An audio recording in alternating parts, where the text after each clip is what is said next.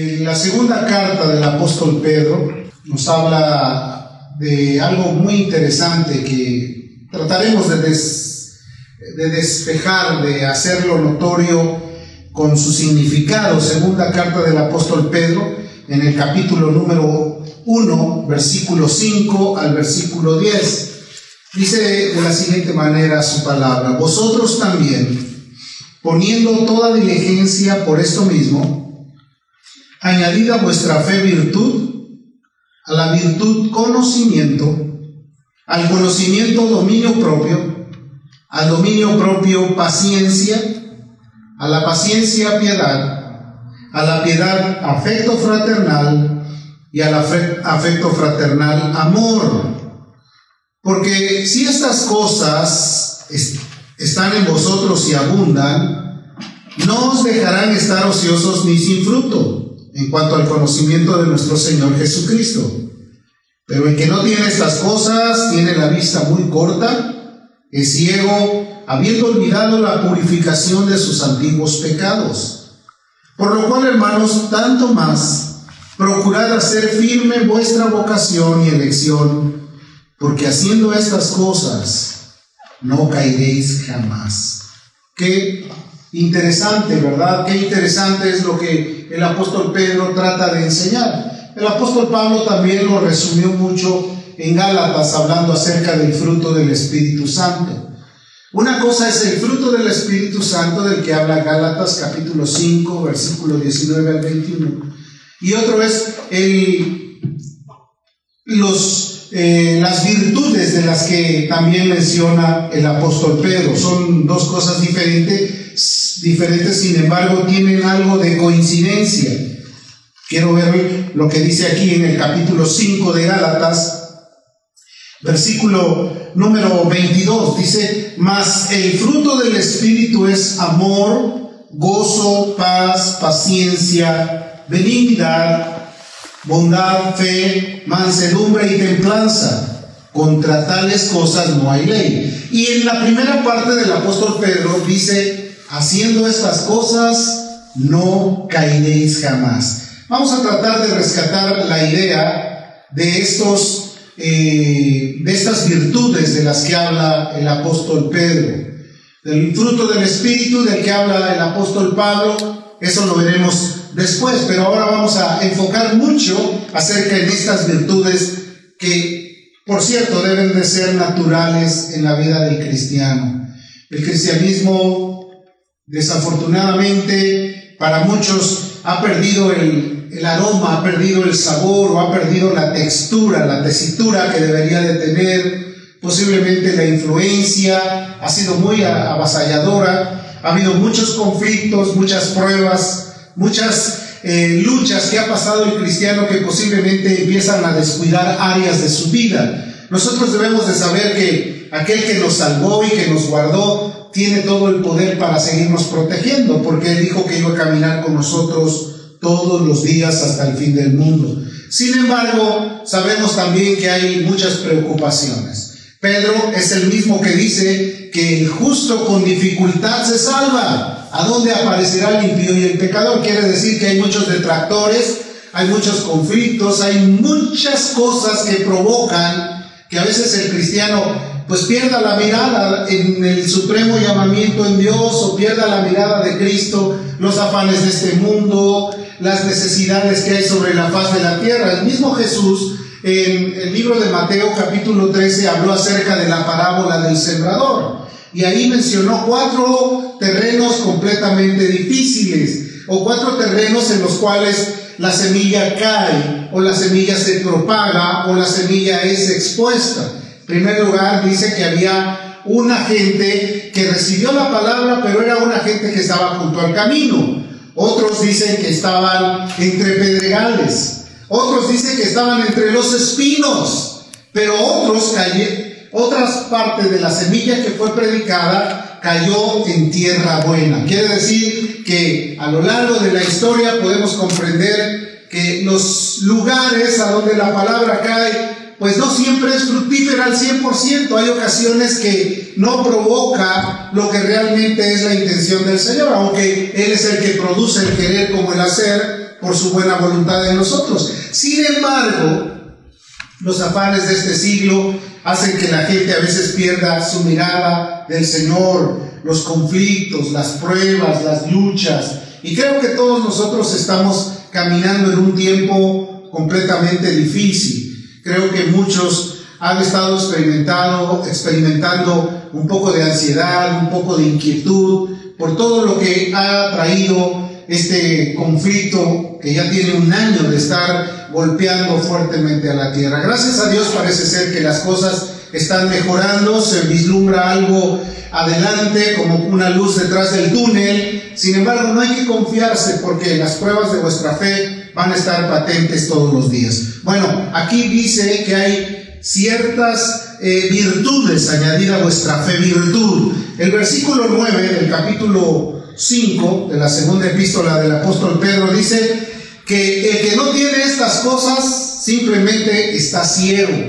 Quiere decir, no está completamente adaptado a la vida cristiana que pues debe de ser natural, no debe de ser forzada, sino tiene que ser muy natural. ¿Por qué? Porque cuando uno nace de nuevo, cuando uno es perdonado, la visión que tiene cambia completamente. No puede uno seguir viviendo en los pecados pasados o en la vida pasada. Ha renunciado uno a todo eso, eh, eh, tiene una gratitud hacia Dios por el perdón que ha recibido y empieza a tener un desarrollo y un crecimiento de tal manera que cuando se da cuenta, pues ya todo aquello que era pasado es historia, ya no lo vuelve a vislumbrar como antes, sino que ahora tiene una mentalidad de ir hacia adelante. El verso 10 dice, que si hacemos estas cosas, no caeremos jamás. Y yo creo que ninguno de los que quieren caminar con Jesús quisieran quedarse postrados en el desierto.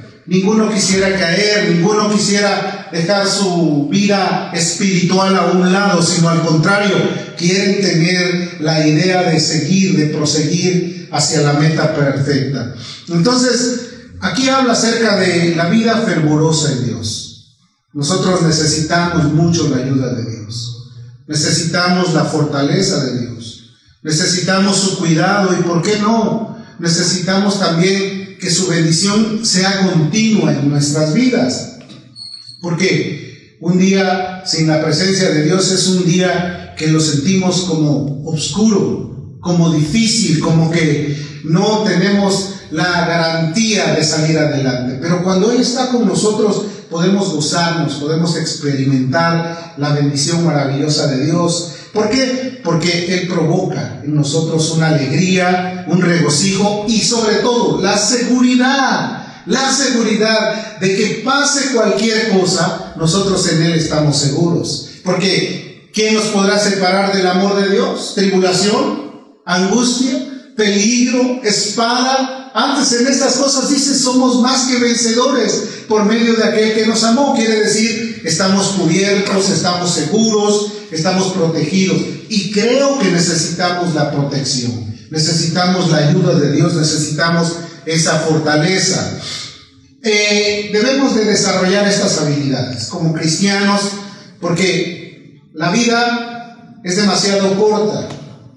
¿Qué te parece 80, 90, 100 años? No es nada comparado con la eternidad. Eso realmente pronto pasa. Si cierras tus ojos, te das cuenta que pasaron 5 o 10 años y parece que fue ayer. No sé si te has dado cuenta que, oh, esto parece que fue ayer y esto ya tiene varios años. Claro, porque la vida del hombre es así. Dice la escritura que mil años para el Señor es como un día y un día para el Señor son como mil años. O sea, para nosotros es mucho tiempo, pero para Él el tiempo es demasiado corto. A lo largo de la historia podemos comprender que si nosotros desarrollamos estas habilidades, vamos a tener mucha fortaleza para salir adelante, para eh, poder enfrentar las pruebas, las luchas, las tribulaciones y sobre todas las cosas estaremos conscientes de que nuestra vida está segura en sus manos.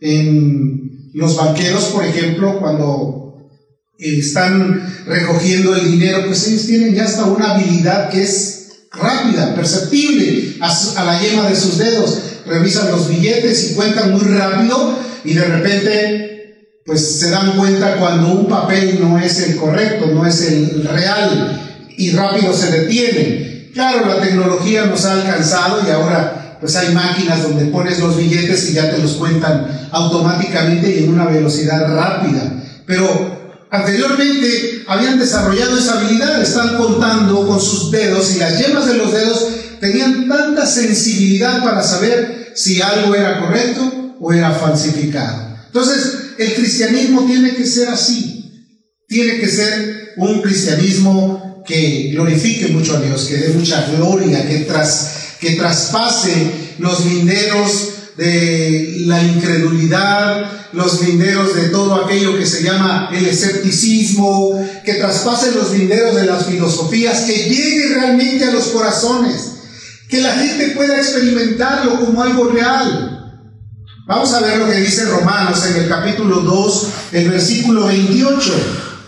Dice, pues no es judío el que lo es exteriormente, ni es la circuncisión la que se hace exteriormente en la carne, sino que es judío el que lo es en lo interior, y la circuncisión es la del corazón, en espíritu, no en letra, la alabanza del cual no proviene de los hombres, sino de Dios. ¿Qué quiere decir? Bueno, es como una metáfora, ¿no? Está hablando acerca, ¿quién es judío realmente? ¿El que tiene la circuncisión ¿O es judío aquel que lo es de corazón?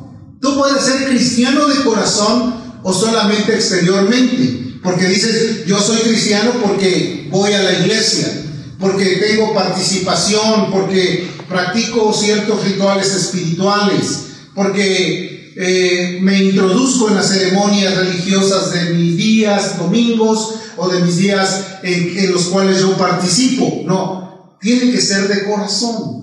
Tiene que haber algo que tú puedas decir, yo creo de corazón que Jesucristo me perdonó, que me salvó, que vive en mí, que me guía toda verdad, que me ayuda y que por cierto estará siempre fiel a mí para poderme llevar hasta la eternidad. Entonces, si nosotros entendemos esto, podemos comprender si hacemos un cambio, no porque quitemos la palabra, sino más bien como que hagamos la forma de expresar no es cristiano aquel que lo es exteriormente en la carne. No es cristiano aquel que dice soy cristiano, sino aquel que lo es de corazón. Aquel que dice la alabanza, la cual no proviene de los hombres, sino de Dios. Aquel que está bendecido completamente, aquel que experimenta la gracia de Dios, aquel que experimenta la ayuda o la influencia del Espíritu Santo en su vida. ¿Qué es eso? ¿Es algo mágico? ¿Es algo místico? Bueno, la influencia del Espíritu Santo es que provoca gozo y alegría en ti.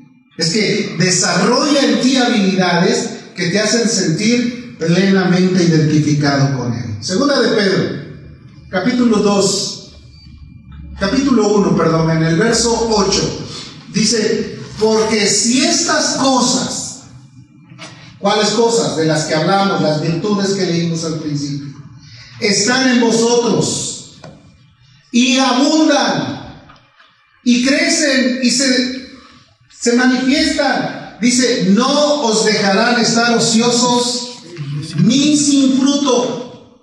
¿Qué quiere decir? La ociosidad, dice por ahí, es la madre de todos los vicios.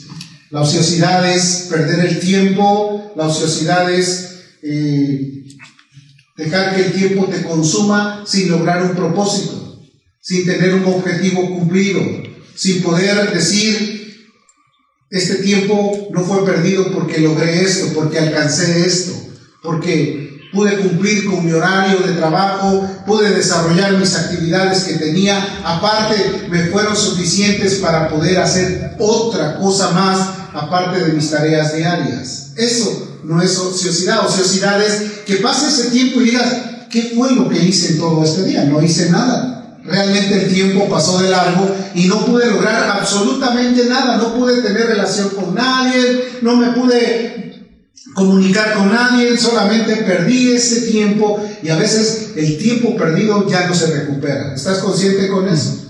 Es difícil. Dice, pero ¿por qué no lo hice ayer que tuve tiempo? ¿Por qué no lo hice en el momento que, que tenía la oportunidad? Bueno, a veces esas cosas empiezan a causarnos muchos conflictos. Dice la escritura, porque si estas cosas están en vosotros y abundan, no os dejarán estar ociosos ni sin fruto. Y yo creo que nosotros anhelamos ser personas muy fructíferas. Amén. Personas que logremos tener frutos agradables para Dios. Pero aquí dice algo muy importante en cuanto al conocimiento de nuestro Señor Jesucristo. Quiere decir que mientras más le conocemos a Él, mayores oportunidades tenemos de ser fructíferos. Ahora, tú pensarías qué quiere decir ser fructífero, porque las preguntas pueden venir naturalmente a nuestra vida. ¿Cómo voy a saber que estoy dando frutos? Estoy creciendo, por ejemplo, en mi paciencia. ¿Qué te parece? Estoy creciendo en mi bondad, como que he sentido que soy más bondadoso. He sentido que tengo más oportunidad de relacionarme con la gente y poder bendecirlas. Tú sabes que la humanidad está deseosa de saber quién es Dios, ¿sí o no? El anhelo ardiente de la creación es esperar la manifestación de los hijos. Los hijos se van a manifestar en la medida que vayan desarrollando sus habilidades. Tú y yo vivimos en un mundo donde continuamente hay necesidades que nosotros podemos suplir a la vida de los demás. Frutos para Dios, frutos agradables, frutos que, que glorifiquen a Dios, que le hagan eh, reconocer o que le hagan manifiesto en medio del mundo. En el mundo hay muchas aflicciones y la gente necesita saber a Dios, saber quién es Dios. Por ello es importante Ahora, el otro tema, el otro punto importante es el verso 10. Dice, y haciendo estas cosas, no caeréis jamás. Es triste cuando escuchas, oh, pues ya se cayó, ya no tuvo fe, ya no quiere seguir, ya perdió la confianza. Qué terrible. Este, este tiempo es el tiempo quizás más marcado que ha habido en la historia del cristianismo. Mucha gente dijo, ya no, no sé, yo creo que ya no hay nada que hacer. Todavía nuestro Dios está vivo, amén. Él es, el mismo de ayer, de hoy, de siempre. Él es el mismo, Él no ha cambiado. Así es. Entonces, eso es terrible porque el perderse, el caerse, el apartarse, Tú no te imaginas las palabras tristes que se pueden leer en la palabra cuando, por ejemplo, el apóstol Pablo habló acerca de un hombre llamado Demas o Dimas. Dice, Demas me ha apartado, se ha apartado amando este siglo. Y era un colaborador del apóstol Pablo, era alguien que pues posiblemente escuchó los mensajes de Pablo, lo vio desarrollar un ministerio glorioso, inclusive vio los sufrimientos que padeció el apóstol, porque si hubo alguien que sufrió persecuciones, padecimientos, aparte del Señor Jesús, fue el apóstol Pablo. Sin embargo, ahí cuando expresa esto, como que hace ver que este hombre en un momento se desanimó a tal punto que dijo, ya no quiero ir adelante me voy al mundo, me regreso de donde yo había caído, que fue la misma intención que tuvo el apóstol Pedro. Cuando el Señor Jesús fue crucificado, ellos se voltearon a ver, dijeron, pues ya no hay nada que hacer, vayamos pues a, a pescar.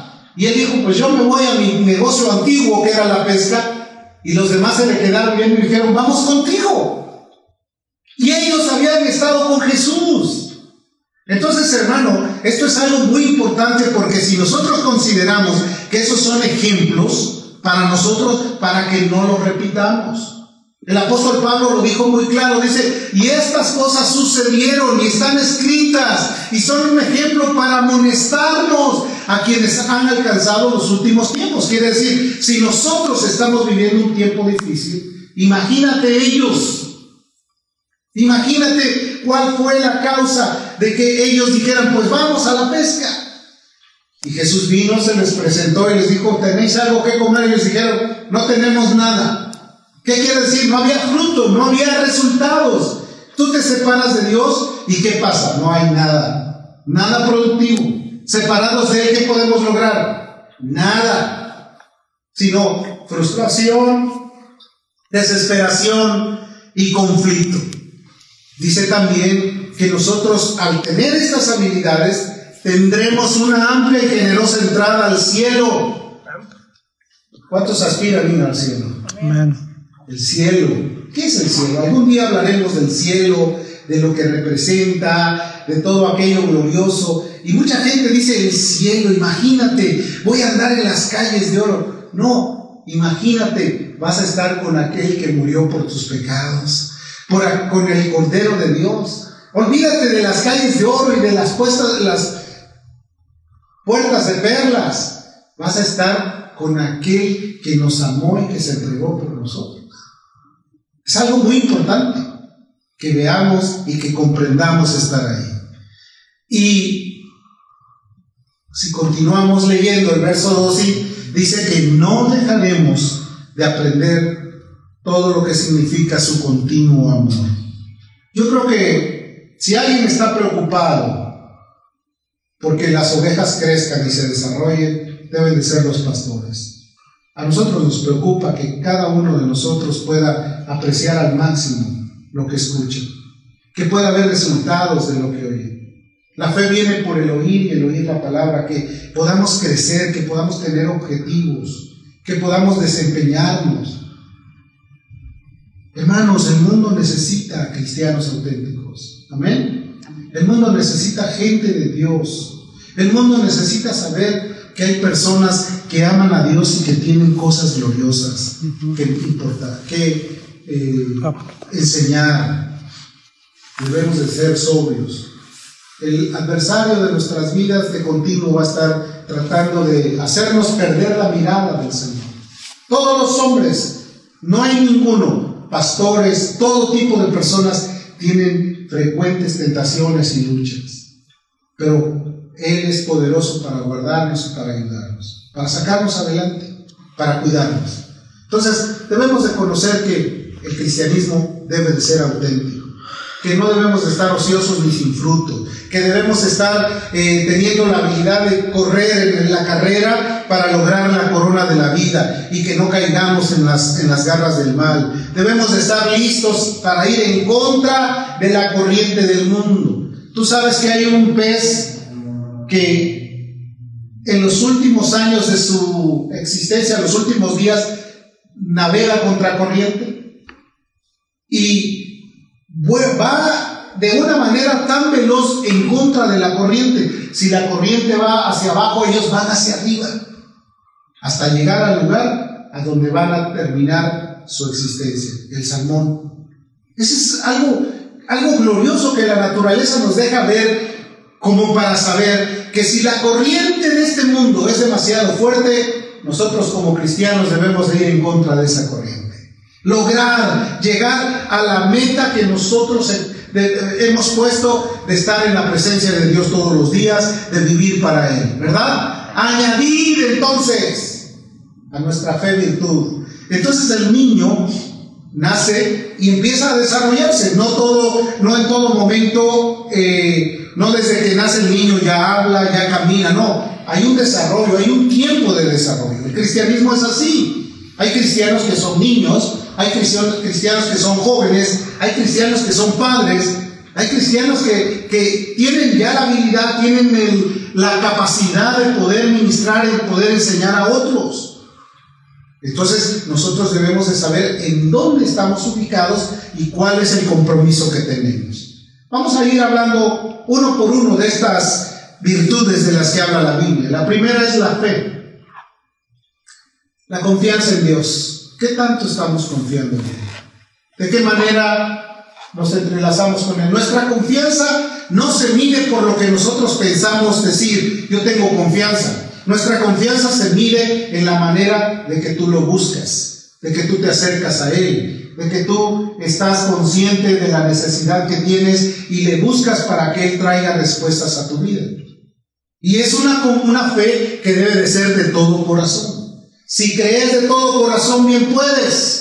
Entonces, tu confianza debe de ser esa, tu fe. Una fe sencilla, una fe que logre saber tu necesidad. ¿Cuántos saben que tenemos mucha necesidad de Dios? Que podamos depender de Él. Nosotros el día que no estamos pensando en la dependencia de Dios, ese día nos sentimos mal, frustrados. ¿Por qué no salen las cosas bien? ¿Por qué razón no puedo tener la capacidad de, pasar las pruebas? La falta de fe provoca una completa actitud de desánimo. Gálatas 5, en el versículo 6, Pablo explicó y dijo lo siguiente, porque en Cristo Jesús ni la circuncisión vale algo, ni la incircuncisión, sino la fe que obra por el amor. Mientras más amas a Dios, tu confianza es mayor. Tú no puedes decirle a alguien que le amas cuando lo abandonas, cuando no le das la atención necesaria, cuando no te acercas a ver cuál es su necesidad. Cuando tú amas a alguien, estás al pendiente de esa persona, ¿sí o no? Ese es el amor. Entonces, la fe obra por el amor. La fe tiene una motivante es el amor a Dios. Por eso la Biblia describe de muchos hombres, el caso de uno muy específico fue Job, dice que era un hombre justo, un varón justo, temeroso de Dios y apartado del mal. Amaba mucho a Dios. La Biblia habla de otro hombre llamado David, que dice que era tanto su amor a Dios que aún inclusive los de su nación le conocían como el dulce cantor de Israel. ¿Cuál era el anhelo de David? Estar extasiado cantándole a Dios. ¿Y cuáles eran las expresiones que decía? Que él quería estar en sus atrios, que mejor era un día estar en sus atrios que vivir fuera de ellos. Que escogería él estar en la casa del Señor que morar en las moradas de, de maldad. Quiere decir, estaba tan apasionado que él quería solamente vivir para Dios. Entonces la fe está motivada por algo que se llama amor, el amor a Dios. Hijitos, dice la escritura, el que no ama no ha, no ha conocido a Dios porque Dios es amor. El amor es lo que genera ese impulso para provocar una confianza. Amén. Entonces nosotros debemos de provocar esa virtud a través del amor a Dios. ¿Cuánto le amas? Añadid a vuestra fe virtud. ¿Qué es una virtud? Podría alguien preguntarse. Bueno, es poder realizar algo, pero que, que queda como, como sublime, como maravilloso. Que eso es, ¿qué es lo que provoca? Bueno, es un efecto a la acción de la fe. Mucha gente vive haciendo la voluntad de Dios porque tiene fe y entonces dice, fue algo virtuoso. ¿Has oído cuando alguien toca el piano? Que dicen, es un virtuoso del piano, ¿sí o no? Es un virtuoso del violín. O sea que lo ejecuta con tal maestría que la gente se queda impresionada. Dice, es virtuoso lo que acabo de ver añadida a vuestra fe virtud. ¿Qué quiere decir? Que sea tan excelso, tan maravilloso, tan mm, máximo lo que hagas, motivado por el amor y por la fe. Qué virtuoso. Ese lo hizo bien, hizo perfecto. Hasta los que juegan fútbol, dice, ese, esa jugada fue virtuosa. Logró llegar a la meta y logró anotar lo que quería. Bueno, la virtud luego habla de conocimiento. Conocimiento habla de la experiencia que tengamos. Queridos hermanos, yo sé que muchos de nosotros hemos tenido experiencias con. Experiencias de, varios, de varias eh, naturalezas. Por ejemplo, un día Dios nos contestó algo que nosotros pensábamos que ya era un caso perdido. Otro día hemos experimentado la presencia de Dios de una forma fuerte.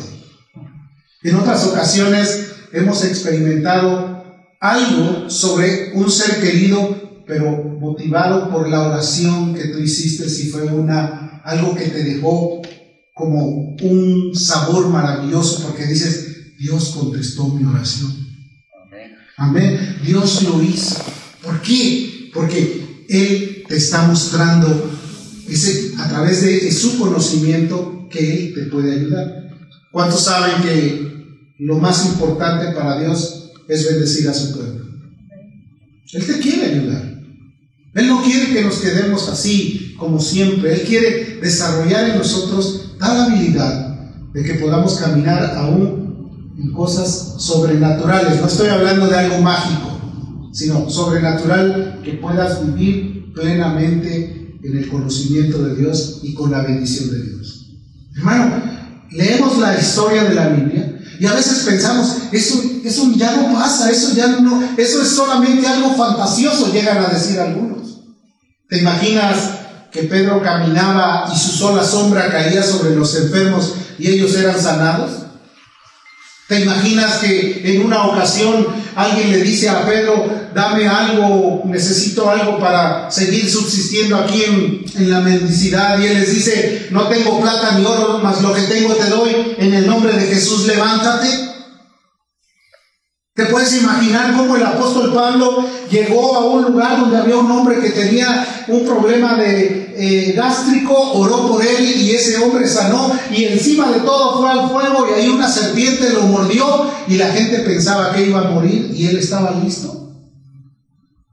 El terreno de lo sobrenatural, ¿qué quiere decir? Que la bendición de Dios esté contigo, que te acompañe, que veas cosas maravillosas.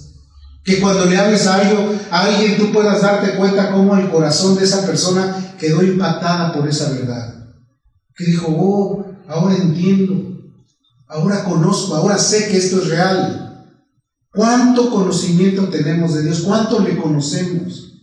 ¿Cómo hemos experimentado su presencia y su bondad en medio de nosotros?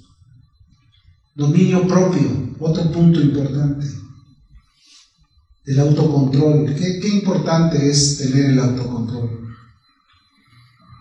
A veces somos muy sujetos a pasiones y de repente se desbordan nuestras pasiones. No podemos escuchar que alguien nos agreda porque queremos reaccionar de la misma manera. La Biblia dice, no pagáis, no paguéis mal por mal, antes sed benignos para con todos. Que vuestra gentileza sea conocida de parte de todos. Que en lugar de tener un descontrol de tus pasiones, de tus emociones, de tus conflictos, puedas estar bajo el control del Señor. Que Él te guíe, que Él te haga útil, que te haga completamente lleno de ese control. La Biblia habla que Moisés era un hombre muy fuerte, muy rígido. ¿Recuerdas que en el libro de Éxodo habla acerca de cómo Moisés tuvo que golpear a una persona y le quitó la vida. Y después dice la escritura que él era el hombre más manso sobre la faz de la tierra. Autocontrol. Todos somos sujetos a pasiones y a lo mejor en algún momento guardamos todo como una huella express, ¿verdad? Y de repente explota, ya salió todo, no. No le des lugar al enemigo, no dejes que eso te haga daño.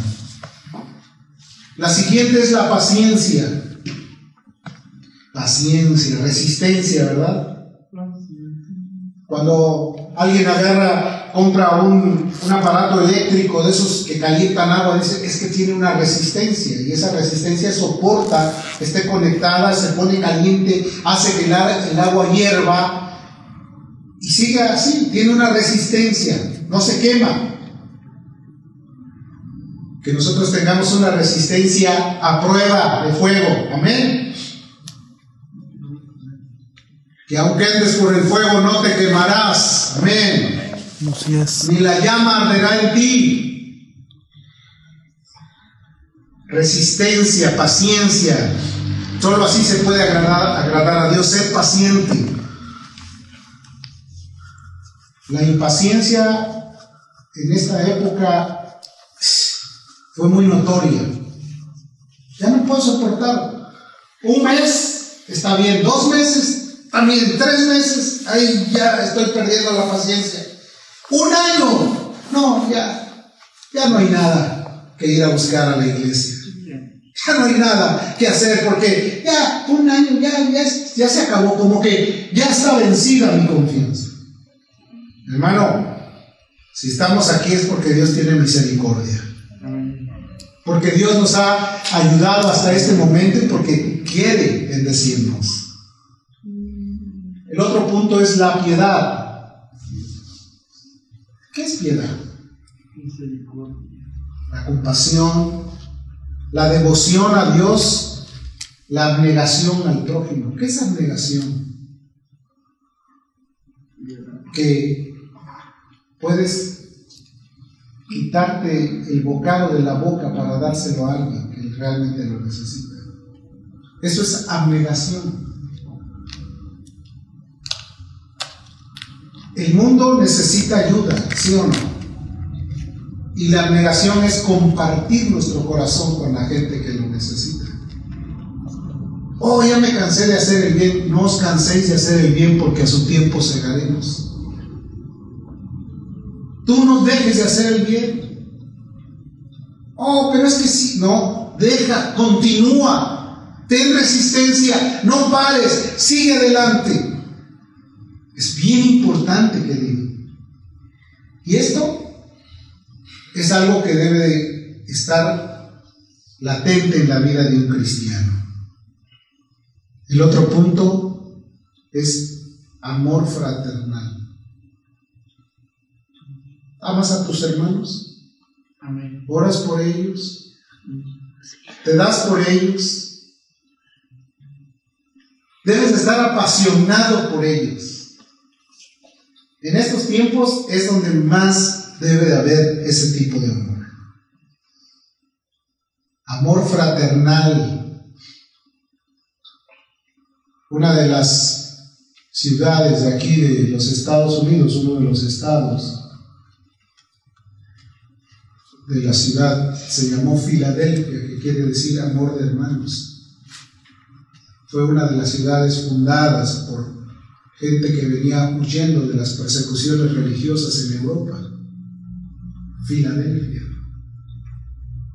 El amor de hermanos. Hoy muchas iglesias se llaman Filadelfias, pero el amor debe de romper todos los paradigmas, todos los bloques, todo, lo, todo aquello que estorba debe de romper, porque dice, el amor cubrirá multitud de qué? Falta. El amor, por amor Cristo dejó su vida, por amor descendió desde el cielo y caminó en medio de las necesidades del hombre.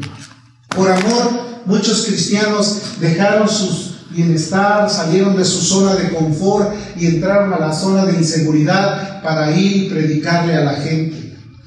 Muchos de ellos llegaron a lugares a donde no fueron recibidos con agrado, donde fueron perseguidos. Muchos llegaron a lugares a donde había violencia en contra de ellos, pero muchos dejaron su vida en ese lugar, pero después fue gloriosa la bendición que hubo. Policarpo dijo, que la sangre de los mártires es semilla de la iglesia. Muchos que murieron como mártires fueron después exaltados por el trabajo que realizaron, querido hermano. Por eso dice, no os canséis de hacer el bien. Sigamos haciendo el bien, sigamos adelante porque Dios todavía tiene más cosas que hacer para nosotros. El amor de hermanos y el amor ágape, que es el amor de Dios, ¿verdad? Que por amor nos llamó por nuestro nombre.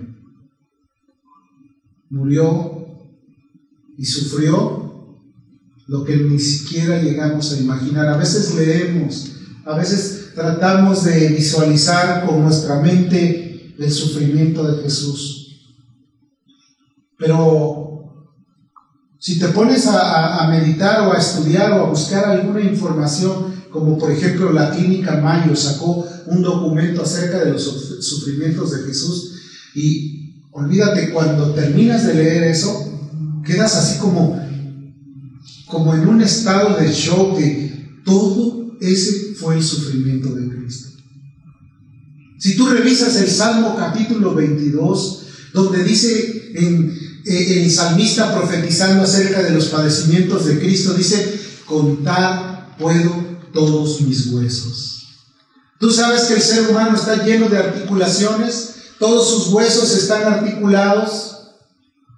Contar puedo todos mis huesos. Imagínate el dolor de cada una de esas junturas. Era terrible. Pero sobre todo el amor tan grande que tuvo Jesús, que a pesar del sufrimiento dijo, perdónalos porque no saben lo que hacen. ¿Sabían lo que hacían? Él decidió cargar con el dolor de los demás, con la culpabilidad.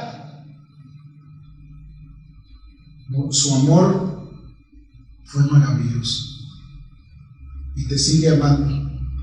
Y no quiere que tus familiares se pierdan, no quiere que tus hijos, tus nietos, tus bisnietos, todo lo que viene detrás, se olvide del amor tan grande que tuvo.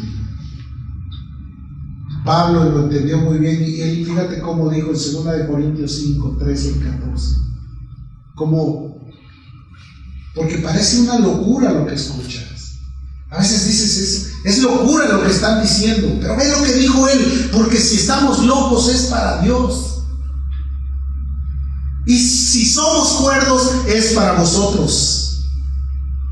Verso 14 dice, porque el amor de Cristo nos constriñe, pensando esto, que si uno murió, luego todos murieron. ¿Qué quiere decir constreñido cuando sientes que tu corazón te hace mal? ¿Has sentido alguna vez cuando algo que dices te queda así como que no puedes decir palabra y sientes como que tu corazón te, te traiciona. Eso es constreñirse. Jesús llegó a la cruz por la amor. Quiere que nosotros tengamos estas habilidades. Es más, nos dejó todas las herramientas necesarias. Él dijo que si estamos con Él, no nos no nos vamos a perder, sino que vamos a ser fructíferos. Yo soy la vid y vosotros los pámpanos. El que está en mí, yo estaré en él y llevará frutos abundantes. Necesitamos dar el fruto para Dios. Escudriñemos nuestro corazón, hermanos. Crezcamos. Amén.